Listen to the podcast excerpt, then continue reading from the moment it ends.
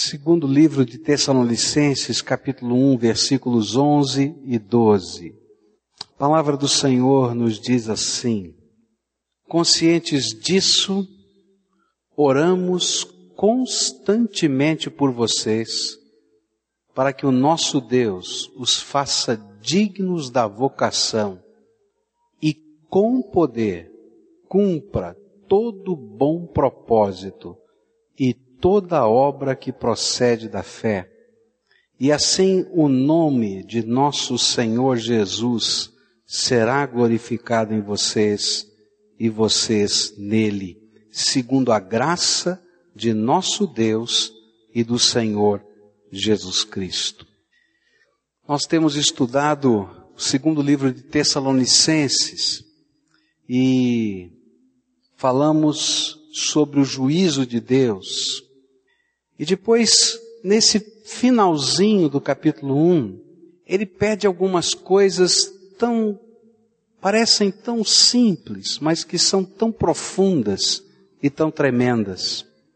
Ele pediu que Deus pudesse fazer daqueles crentes da igreja de Tessalônica alguém digno do chamado e da vocação que eles tinham recebido. Como é que a gente pode ser digno do chamado da salvação? Porque ninguém, ninguém consegue passar pelo juízo de Deus pelos seus merecimentos, porque não tem dignidade. Ou seja, os seus pecados se colocam como a nossa ou a sua indignidade. Então, o que significa essa oração? Aquela busca que fazemos pela santificação, o desejo que temos de agradar ao Senhor e por isso nós queremos ficar e ser transformados pelo poder de Deus cada dia. Vimos também que essa oração representa o desejo da nossa alma de lembrar de todas as coisas que Deus fez por nós na nossa salvação, que são tão maiores do que a gente pode conceber, e então nós nos tornarmos verdadeiros adoradores. E vimos que todos quantos viram a glória de Deus de alguma maneira intensa, se lançaram com a boca no pó porque não podiam ficar em pé diante da majestade da glória do Senhor.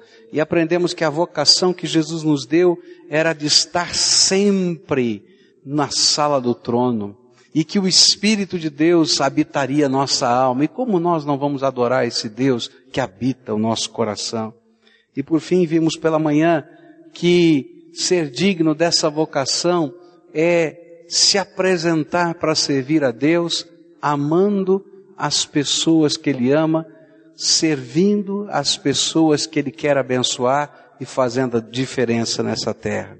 Queria continuar a estudar esse texto olhando para o segundo pedido que o apóstolo Paulo faz aqui ele diz assim, conscientes disso, da grandeza da nossa salvação, do que aconteceria no juízo conosco, se Jesus não estivesse se colocando ali entre o juízo de Deus e nós, nossos pecados. Ele diz assim, consciente disso, oramos constantemente por vocês, para que o nosso Deus os faça dignos da vocação. E o segundo pedido, e com poder cumpra todo o bom propósito e toda obra que procede da fé. O segundo pedido do apóstolo Paulo é que o seu poder, o poder de Deus, cumpra em você todo o bom propósito, o bom projeto que Deus tem para a sua vida. O que, que significa isso? Deus tem um plano para as nossas vidas. Deus tem um projeto para a minha existência aqui nessa terra. Ele já idealizou coisas tremendas que eu não sei e que eu não conheço. E que muitas vezes, porque nós não conhecemos e porque também às vezes resistimos ao Senhor, todo o projeto que Deus tem para nós não se cumpre na nossa vida.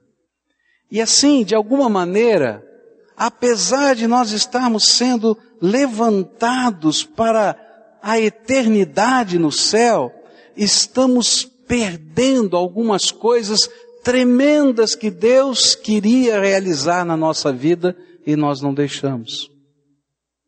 Quando eu olho para a palavra de Deus, eu vou descobrir que isso aconteceu com homens de Deus e homens de fé. Por exemplo, quando você vai ler o livro de Gênesis, você vai descobrir Abraão. Abraão é chamado o pai da fé, homem de Deus, homem que deixou toda a sua parentela, deixou todas as coisas e foi para uma terra que Deus lhe mostraria por fé. Um homem que, quando Deus lhe pediu o seu presente, o seu dom mais precioso, já na sua velhice, que era o seu filho, ele colocou o seu filho no altar de Deus. Mas houve uma época na vida de Abraão em que ele ficou com medo da fome, ele ficou com medo da seca que se abatia sobre a terra. E então ele deixou a terra de Israel, aquela região de Canaã, e foi para o Egito.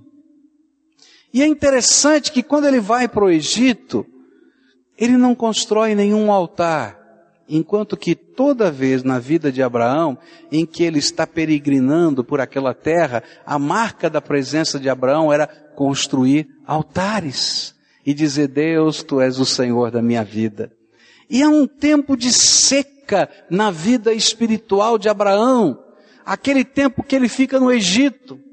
Há um tempo de grande tribulação, porque ele fica com medo de Faraó e ele mente dizendo que a sua esposa não era sua esposa, era sua irmã, e a sua esposa, que era muito bonita, foi tomada para ser levada ao harém do Faraó.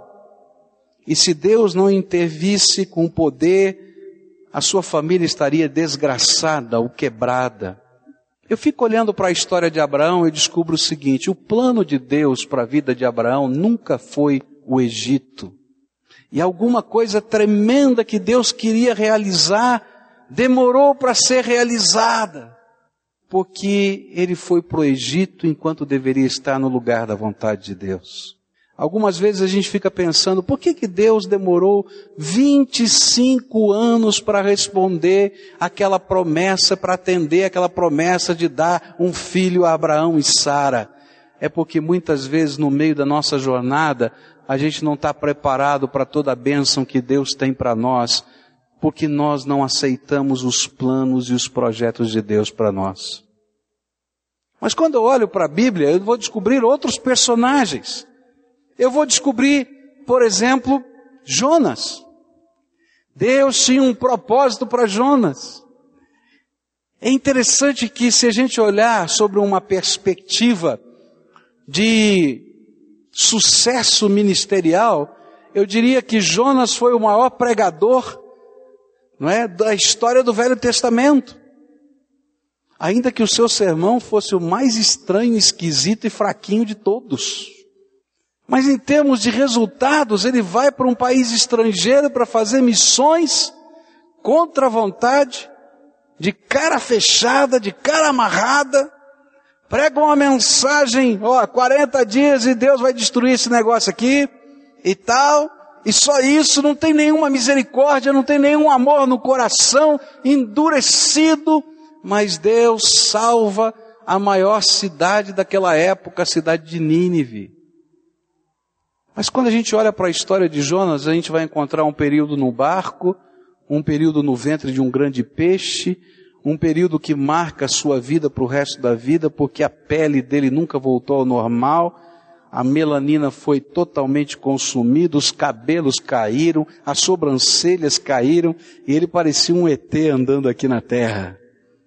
Eu fico pensando, o plano de Deus não era esse para Jonas. Deus tinha um plano muito maior. O que acontece é que muitas vezes nós não entendemos a grandeza da nossa salvação. Que quando nós nos entregamos a Jesus como Senhor e Salvador da nossa vida, nós não estamos apenas ganhando o céu, nós não estamos apenas ganhando a vida eterna, Mas o Deus que nos ama preparou um projeto para a nossa existência, que nos dá sentido. E que, queridos, enquanto nós estamos caminhando no centro da vontade de Deus, nós somos os benditos de Deus nessa terra. E todas as vezes que nós lutamos contra a vontade de Deus, ainda que não percamos a bênção que Deus preparou para nós na salvação eterna, porque esse é um presente irrevogável. Ainda assim, perdemos as preciosidades da graça de Deus aqui na terra. Eu fico olhando, por exemplo, para a história de um personagem do Velho Testamento, Sansão. Sansão é um juiz de Israel. Deus o levanta, Deus dá uma profecia aos seus pais e diz que aquela criança que estava sendo gerada no ventre seria separada por Deus e desde o seu nascimento ele seria ungido pelo Espírito de Deus. A Bíblia diz que os seus pais deveriam cuidar de algumas coisas que eram sinais desta bênção. O cabelo de Sansão nunca deveria ser cortado, isso seria um sinal dessa bênção, e ele nunca deveria tomar qualquer coisa que tivesse álcool. Deus unge esse homem com força e permite que esse homem esteja lutando contra os inimigos de Israel como um grande guerreiro. E as coisas que ele faz são coisas tão tremendas porque o poder de Deus estava sobre ele. Mas na vida de Sansão tinha um buraco. Deus tinha um propósito, um plano para a vida de Sansão. E o plano que Deus tem para a nossa vida envolve todas as áreas da nossa vida. Envolve nosso trabalho, envolve a nossa família, envolve ah, os nossos sentimentos, o nosso afeto, envolve tudo, porque Deus preparou algo perfeito, cheio de graça para cada um de nós. O melhor que pode existir na sua existência, na sua vida, Deus já preparou e planejou para você. E aí, a gente começa a lutar com Deus e não deixar Deus fazer a vontade dele na nossa vida. Sansão era apaixonado por uma mulher chamada Dalila. E ele não conseguia perceber que Deus não tinha esse plano para a vida dele. Alguém pode perguntar, o que, que tem de errado a gente fazer algumas escolhas? Leia a história de Sansão e Dalila, você vai ver. E aquela mulher, eu creio que ela era a primeira agente secreta, antes de Matahari, não é? Da história do universo. Porque ela era contratada pelos filisteus para saber o segredo da força de Sansão. E Sansão não percebia. Ela usava então todos os seus argumentos, e ele não entendia. Até o dia que ele contou o segredo e os seus cabelos foram cortados. E Deus, que não dependia dos cabelos para lhe dar força, porque no último dia da sua vida ele recebe de volta a bênção da força, mas que queria que aquele filho entendesse que todo o projeto que Deus tem para ele nos seus detalhes é bênção, e que quando nós lutamos contra o projeto de Deus, nós nos machucamos na vida. Quando os cabelos foram cortados, ele perdeu a bênção.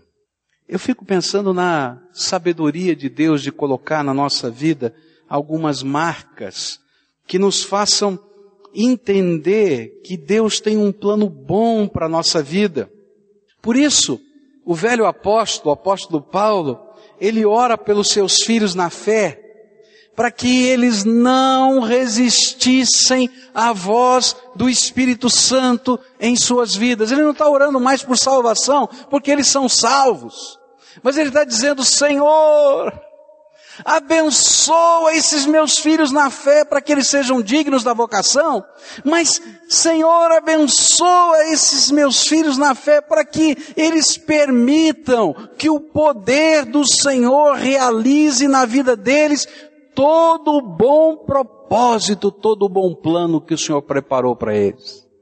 Eu tenho visto muita gente temente a Deus, que conhece a palavra de Deus, que confia no nome de Jesus e que tem sido infeliz.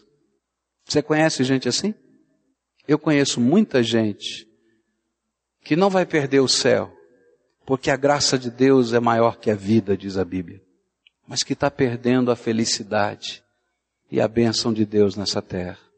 E muito interessante porque estas pessoas queridas conhecem a palavra de Deus, conhecem a verdade de Deus, muitas tiveram experiências tremendas do poder de Deus na sua vida, geralmente estão lutando contra a vontade de Deus. Deus tem um plano para a sua vida na área afetiva, na área familiar, na área financeira, na área do trabalho, na área, enfim, em todas as áreas, porque Ele tem um plano para todos os aspectos da nossa vida que é bênção. E essas pessoas começam a lutar. Senhor, eu quero que Tu sejas o Senhor da minha vida nisso, naquilo, naquilo, mas nisso aqui eu não quero.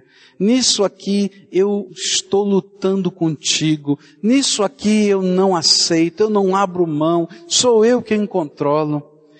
E é tão triste, queridos, porque estas pessoas, como estas histórias do Velho Testamento e tantas da vida real que nós conhecemos, estas pessoas são pessoas quebradas e machucadas na história, ainda que conheçam a grande bênção da salvação, vivem manquitolando, mancando pela vida inteira, machucados, doloridos, porque estão batendo de frente com o bom projeto que Deus tem para a vida deles. E queridos, a gente tem muitas boas desculpas para bater de frente com o projeto de Deus. A gente sempre acha uma desculpa boa. E algumas até a gente espiritualiza. Mas na verdade a gente está lutando contra a voz do Senhor na nossa vida. Eu não sei se isso é verdade ou se é mentira, essa é uma história bem antiga. Mas diz que um rapaz estava apaixonado por uma moça. E esse rapaz então queria saber qual era a vontade de Deus. E então ele começou a orar e disse, Senhor, mostra para mim se é ela, se não é ela. E então ele colocou a fotografia dela na janela e disse assim, Senhor, eu quero pedir um sinal. Se o vento bater e a fotografia cair virada para cima, eu sei que é a tua vontade se o vento bater e a fotografia cair virada para baixo, eu sei que não é a tua vontade. E ele começou a orar e orar, e de repente bateu o vento, e aquele, ele sentiu aquele arrepio, né? E agora, escutou o barulhinho da foto caindo, clec, e ele disse, ai, caiu, e agora? Olha ou não olho, olha ou não olho, e de repente ele olha, coloca a foto de novo na janela e diz, Senhor, não valeu, vamos começar tudo de novo. E queridos, a gente faz isso com a vida. Ah, Senhor, não, nessa área não, nessa eu vou, vou, dar um jeito, eu tenho outro projeto. E às vezes a gente está dando murro em ponta de faca, batendo a cabeça, lutando contra a vontade de Deus, lutando contra um chamado do Senhor, lutando contra algo que Deus já colocou no teu coração, que é o teu ministério. Deus não chamou você para ficar sentado no banco da igreja. Deus chamou você para ser um servo de Deus, sacerdote de Deus nessa terra. Todos nós fomos chamados. Todos nós fomos chamados. E às vezes a gente fica lutando porque, ah, eu não sei, eu não posso. Não, queridos, Deus tem um bom propósito, um plano tremendo. E eu queria que você aprendesse a orar com o apóstolo Paulo. Senhor, que o teu poder cumpra na minha vida todo o bom propósito do Senhor. E sabe, aí Deus vai começar a mostrar para você algumas áreas da vida em que Ele vai mexer. Você quer mesmo que tudo que eu tenho guardado no céu de bênçãos para a tua vida se derramem sobre você? Ah, eu quero. Então eu quero mexer nessa área da tua vida. Ah, Senhor, essa área não. Ah, eu quero que você mude algumas perspectivas do teu projeto de vida. Ah, Senhor, mas esse é o meu projeto. E queridos, não tem jeito da gente ser feliz nessa terra enquanto o nosso projeto de vida não for colocado no altar de Deus. Mas quando a gente coloca o projeto da nossa vida nas mãos de Deus, a gente vai descobrir uma coisa tremenda, que é uma promessa do Senhor para nós. Olha que coisa linda é o que está escrito em Jeremias 29, verso 11. A Bíblia diz assim: Porque sou eu que conheço os planos que tenho para vocês, diz o Senhor. Planos de fazê-los prosperar e não de lhes causar dano, planos de dar-lhes esperança e um futuro. Você que é meu irmão em Cristo, que conhece o poder de Deus, que conhece o amor de Jesus, mas que hoje o Espírito Santo de Deus está falando com você, para de lutar com o bom plano de Deus na tua vida. Não há como você ser feliz e plenamente abençoado. Eu quero dizer para você que em todas essas histórias que eu falei, a misericórdia de Deus é tremenda. Deus vai salvar Abraão no Egito. Deus vai tirar Jonas do ventre do peixe. Deus vai permitir que a força volte no último dia de vida de Sansão. Mas querido, o preço que foi pago não valeu a pena. As marcas que ficaram da luta destes servos de Deus no coração deles, na família deles, no dia a dia deles, não vale a pena. Para de dar trombada com a vida. Quantos crentes eu conheço que estão dando trombada com a vida? Conhecem a palavra, conhecem o caminho de Deus, conhecem a vontade de Deus, mas querem fazer do seu jeito. E aí, quando começam a fazer as coisas do seu jeito, ainda que tenham um coração sensível ao Senhor, se machucam e sofrem. E hoje o Espírito Santo de Deus está dizendo para você, olha, se você tiver coragem, se você tiver coragem de deixar o seu Senhor de todas as áreas da sua vida, eu quero dizer para você, o Senhor diz isso para você, o meu bom plano é para fazer você prosperar e ser feliz. E não tem outro jeito de você prosperar e ser feliz a não ser com o meu bom plano, abençoando a tua vida. Moço, moça que está aqui, tem vários jovens aqui, adolescentes que estão aqui. Isso vale para a área afetiva da nossa vida. A gente, como pastor, vê tanto sofrimento na área afetiva, tantos casais arrebentados, separando-se, e muitos crentes. Há muitos anos atrás a gente achava que o divórcio não era uma coisa que iria para dentro da igreja, mas, meus irmãos, o mesmo índice de divórcio que existe fora da igreja, existe dentro da igreja. E sabe, uma coisa que a gente tem sofrido é porque isso não está no projeto de Deus. O projeto de Deus é que você seja feliz, que você seja abençoado. Mas para isso a gente tem que ter a coragem de deixar o Espírito de Deus dirigir todas as áreas da nossa vida, inclusive do afeto. Mesmo índice de gravidez na adolescência que tem lá fora, tem aqui dentro, queridos. Porque a gente está lutando contra a vontade de Deus. Vivendo um tipo de namoro que não tem nada a ver com a palavra de Deus. Eu quero dizer que há muitos casais vivendo um inferno dentro de casa que são membros da igreja. E a Bíblia diz que esse inferno existe dentro da nossa casa porque a dureza do nosso coração e a gente não deixa o Espírito Santo transformar a nossa vida para que a nossa família seja uma família abençoada.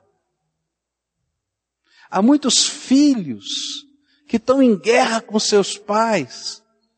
Um inferno. Deixa Deus colocar o bom projeto que Ele tem para você em andamento na tua vida.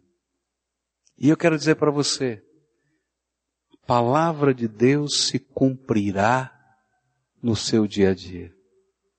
O Deus que é misericordioso é o Deus que é dadivoso. E ele já preparou tudo para que esse bom plano aconteça na tua vida.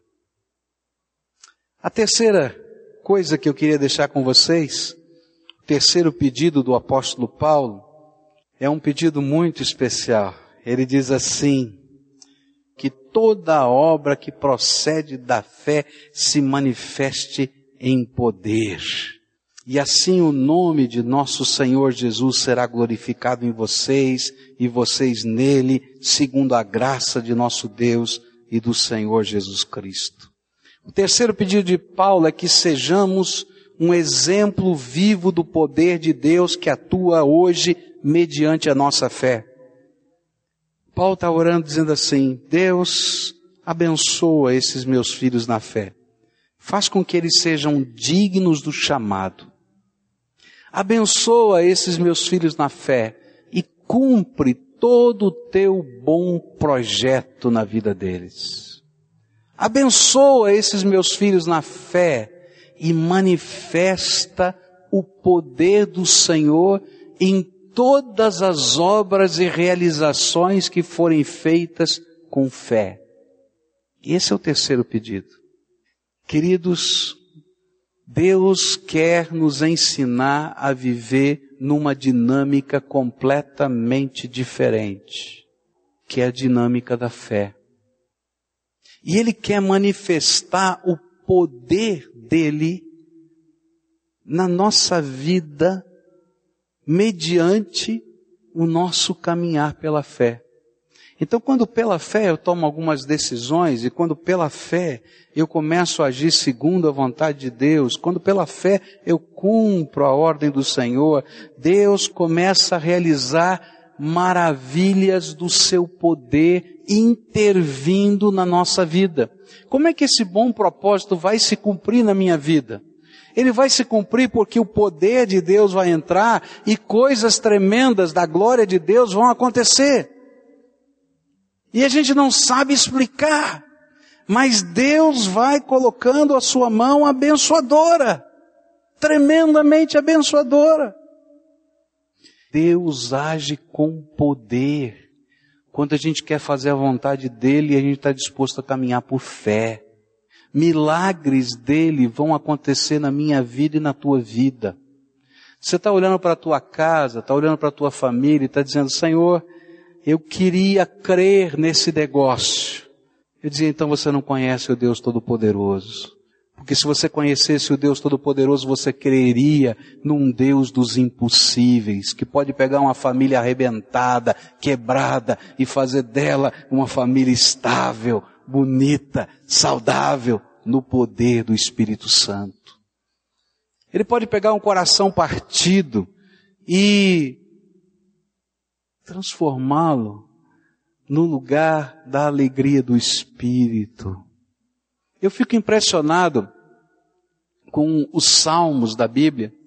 Há alguns deles que são tremendos, porque foram escritos em momentos de grande angústia por exemplo, o Salmo 3, onde Davi diz que ele consegue dormir. Todo mundo está preocupado porque Davi estava dormindo.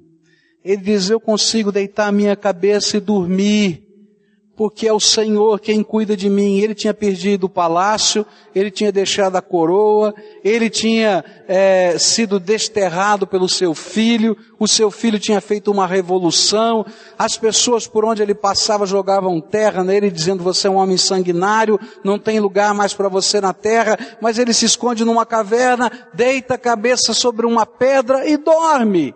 E as pessoas dizem, esse homem é doido. Ele diz, não, eu sei em quem confio. Querido, não sei qual é a tua história, não sei qual é o teu contexto, não sei quais são as situações, mas Deus quer revelar o poder dele na tua vida.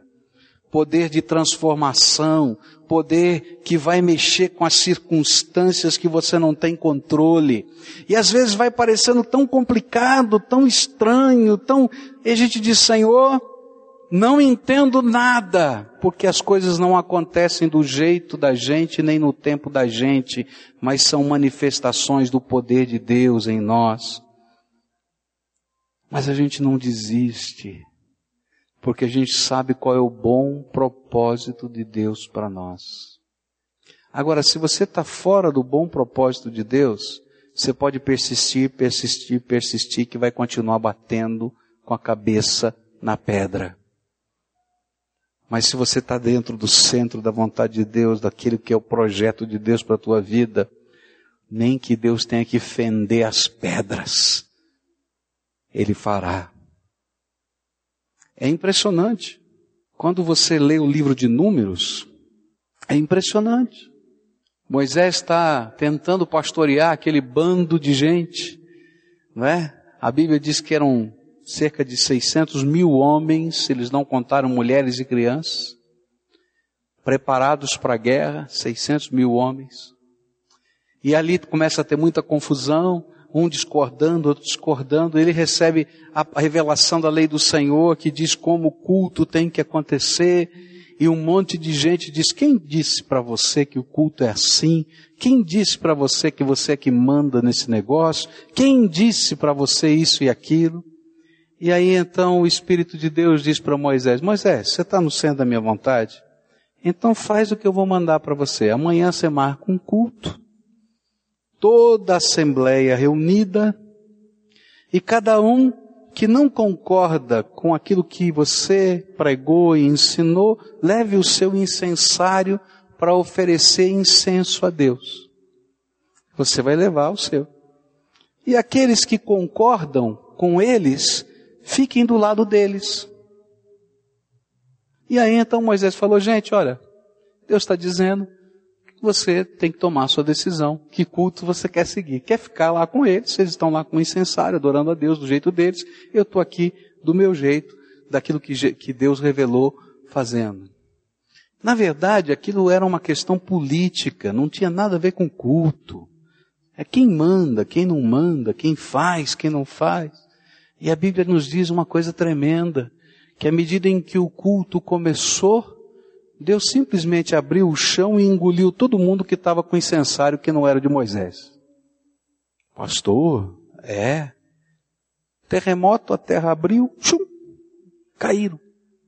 A gente não crê num Deus todo-poderoso, num Deus que intervém, que luta as batalhas conosco, um Deus que entra nas situações mais complicadas da nossa história e faz o que a gente não imagina ser possível, porque só é concebido por um Deus tremendo e maravilhoso. Eu vim aqui hoje dizer para você o seguinte: você que crê no Senhor Jesus, você que conhece a palavra de Deus, deixa Deus realizar o projeto que Ele tem na tua vida. Às vezes a gente não entende por que, que Abraão teve que subir no monte com Isaac para colocá-lo numa pedra e oferecê-lo ao Senhor. Deus não precisa de sacrifício humano e por isso ele impediu a morte de Isaac. Mas ele precisa de corações que se rendam a ele e deixe que ele esteja dirigindo a sua vida. Isaac era o sonho de Abraão. O filho homem prometido por Deus. Que seria o princípio de uma grande nação que Deus havia prometido para ele. E por ser o sonho, era quase um ídolo. E subindo naquela montanha, ele depois seus ídolos no altar de Deus. Muitas vezes, queridos, nós não deixamos o plano de Deus acontecer na nossa vida porque não temos a coragem de colocar os nossos Isaques no altar de Deus. Não queremos que Deus faça do jeito dele. Não queremos ver o poder de Deus se manifestando na nossa fraqueza. Mas quando a gente tem essa coragem, o anjo do Senhor aparece no céu e grita: Abraão, pode parar. O cordeiro do sacrifício está ali, pode pegar. Eu preparei tudo para você e eu vou realizar o melhor na tua vida. Aquilo que eu estou falando não é fácil. Porque todo servo de Deus tem que passar por um dia de entrega ou vários dias de entrega para que o plano de Deus se cumpra na sua vida. Eu não estou falando de uma coisa que eu não tenha que viver. Algumas vezes já vivi e sei que ao longo da minha história continuarei vivendo. Eu sei que é difícil. Poderia contar para você vários exemplos na minha vida de entrega. Quando Deus me chamou aqui para Curitiba, foi uma grande luta. Uma grande luta porque eu cuidava da minha mãe. E minha mãe tem uma doença psiquiátrica séria. E no dia que eu disse para a mamãe que eu viria para cá, ela surtou de um surto psicótico. Que levou quase seis meses para ser curado. E havia uma luta tão grande no coração, eu dizia, e agora, Senhor? Será que esse plano funciona mesmo no meio dessas batalhas todas? Mas eu dou graças a Deus porque aquilo que Deus fala é verdade. No meio daquela batalha toda, chegando numa cidade que a gente não conhecia bem as pessoas, trouxe mamãe para ficar conosco três meses. E eu não conseguia nem comprar os remédios dela aqui porque eu não conhecia pessoas que pudessem receitá-los. E quando conseguia alguém, eram remédios que só hospitais psiquiátricos possuíam, eram injetáveis. E eu não consegui de jeito nenhum nessa cidade comprar esse remédio. Mas acima do médico e acima do remédio, tinha um Deus que dizia: Filho, você está no centro da minha vontade? Eu vou te abençoar. Mamãe vive bem, está lá na cidade de São Paulo, na sua casa, todos os filhos casados, administra os seus recursos, tem problemas de saúde, mas eu vejo a graça de Deus sobre ela todos os dias. Talvez se eu tivesse lá, ela não seria tão abençoada quanto eu estou aqui e sei que Deus cuida dela por mim lá. Querido, coloca o teu Isaac no altar de Deus. E diz, Senhor, se tu tens um plano para mim, eu quero que todo bom plano do Senhor se realize na minha vida. E eu vou deixar o Senhor mexer nas áreas que para mim parecem tão complicadas, que eu não quero abrir mão. Deus tem um plano para você, querido. Isso não é um jargão evangélico, é palavra de Deus. Mas você tem que querer que toda parte do bom plano de Deus venha sobre a tua vida. E você tem que buscar que o Deus que tem um plano na tua vida, para a tua vida, manifeste o poder dele na medida em que os passos de fé forem dados por você. E aí Deus vai fazer milagres, querido. Milagres financeiros. Uma vez eu estava endividado. É ruim dizer isso em público, não é? Estava vivendo um momento difícil, complicado. Minha esposa estava doente. Eu estava em dívida. Eu orei e falei: Deus, tenha misericórdia, eu não sei o que fazer.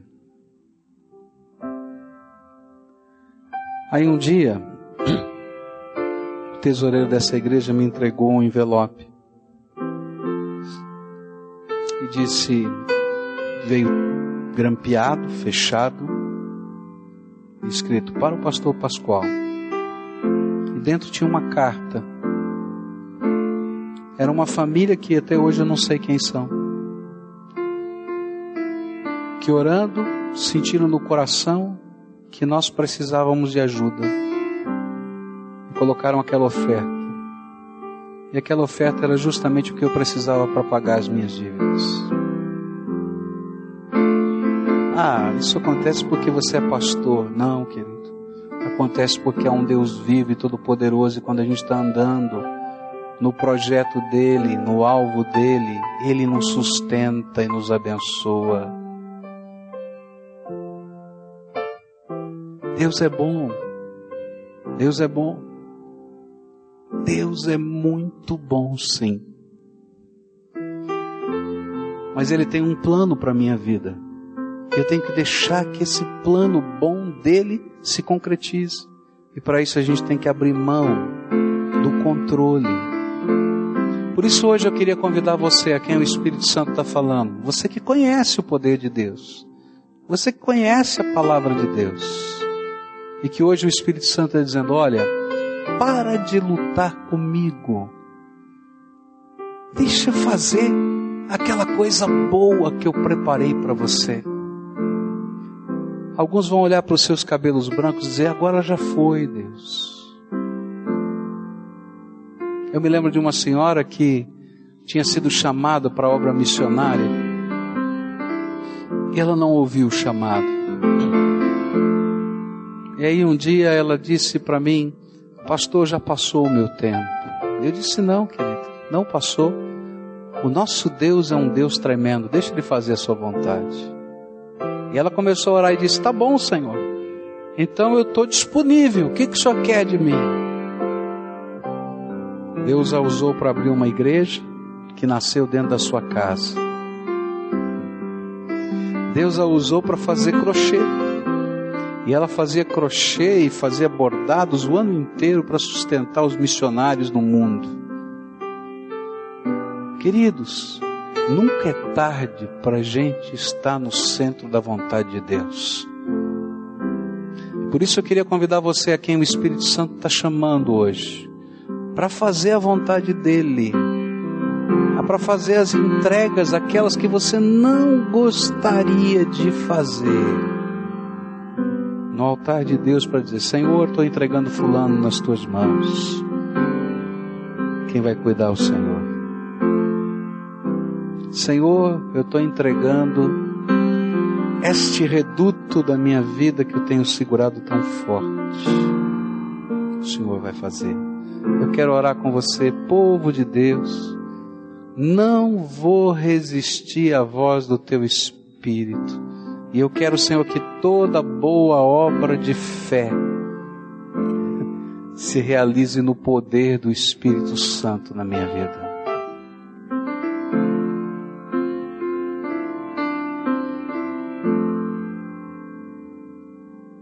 Eu queria que você começasse fazendo a tua oferta ao Senhor.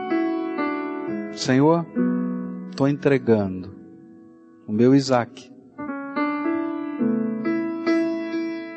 Estou entregando aquilo que eu não quero ou não gostaria que o Senhor estivesse no controle. Senhor, estou entregando, Pai, aquilo que me amedronta. Está aqui, Senhor está aqui nas tuas mãos. E sabe, querido, dá nome para isso. Fala para ele, ó Senhor, estou entregando o meu marido, estou entregando a minha esposa, estou entregando o meu filho, estou entregando a minha profissão, estou entregando, Senhor, estou entregando o sentimento do meu coração, que eu não sei lidar com ele. Estou entregando, Senhor estou entregando, Senhor. Agora eu quero orar por você. A mesma oração que o apóstolo Paulo fez por aquela igreja. Senhor Jesus, abençoa esses teus filhinhos, revelando a eles e dando-lhes graça, para que eles sejam dignos da vocação que o Senhor fez a eles. Senhor Jesus, abençoa esses teus filhinhos de tal maneira que todo bom plano que o Senhor preparou para eles, todo propósito eterno e terreno, possam ser cumpridos na vida deles. É por isso, Senhor, que eles estão fazendo entregas aqui, dizendo: Senhor, eu não quero lutar contra a voz do teu espírito, nem quero Senhor, machucar-me mais ainda durante a vida. Mas eu quero te pedir uma bênção, Senhor. Que nesta hora de fé, o Senhor revele o poder do Teu Espírito Santo, Senhor. Pai, eu sei que em meio a tudo isso há circunstâncias, há situações. Revela o Teu poder, Senhor. Revela o Teu poder, Senhor. Para que eles sejam uma testemunha viva que eles sejam, Senhor, uma carta aberta do céu, que quando nós nos colocamos no centro da vontade de Deus, o Todo-Poderoso nos abençoa e nos sustenta. Senhor, alguns estão vivendo lutas financeiras aqui. Na verdade, tem alguns que têm vivido lutas financeiras a vida inteira. Porque algumas coisas precisam ser mudadas no seu caráter, no seu jeito de ser e eles estão colocando isso diante do Senhor agora. E eu quero te pedir, Senhor, transforma, mas abençoa também, Senhor. Alguns, Senhor, estão vivendo lutas afetivas profundas. Talvez essas sejam as mais complicadas. E eu quero te pedir em nome de Jesus que o buraco que fica dentro do coração seja preenchido pelo óleo da tua graça e que a ferida que parece que nunca mais vai parar de sangrar, ela seja cicatrizada pela palavra do teu poder. E que o melhor que o Senhor preparou venha sobre os teus filhos. Senhor Jesus, faz milagres aqui. Tem algumas pessoas doentes aqui. Tua palavra nos diz para nós orarmos uns pelos outros. E eu quero te pedir, Cura pessoas aqui nessa noite, em nome de Jesus. Cura no físico. Cura, Senhor, cura mesmo. Que ele seja um sinal do Senhor. Há pessoas, Senhor, que têm vivido aprisionadas e amedrontadas pelo inimigo. Eu quero te pedir, Senhor, que nesta hora toda a cadeia que Satanás tem colocado caia por terra agora, em nome de Jesus. E que a liberdade, a alegria da salvação esteja no coração desses teus filhos. Que toda acusação do diabo caia por terra em nome de Jesus. E que o poder da graça do Deus vivo esteja sobre eles. Manifesta o teu poder outra vez e que eles vejam cada dia a manifestação do teu poder. Escuta, Deus, a nossa oração. É aquilo que clamamos em nome de Jesus. Amém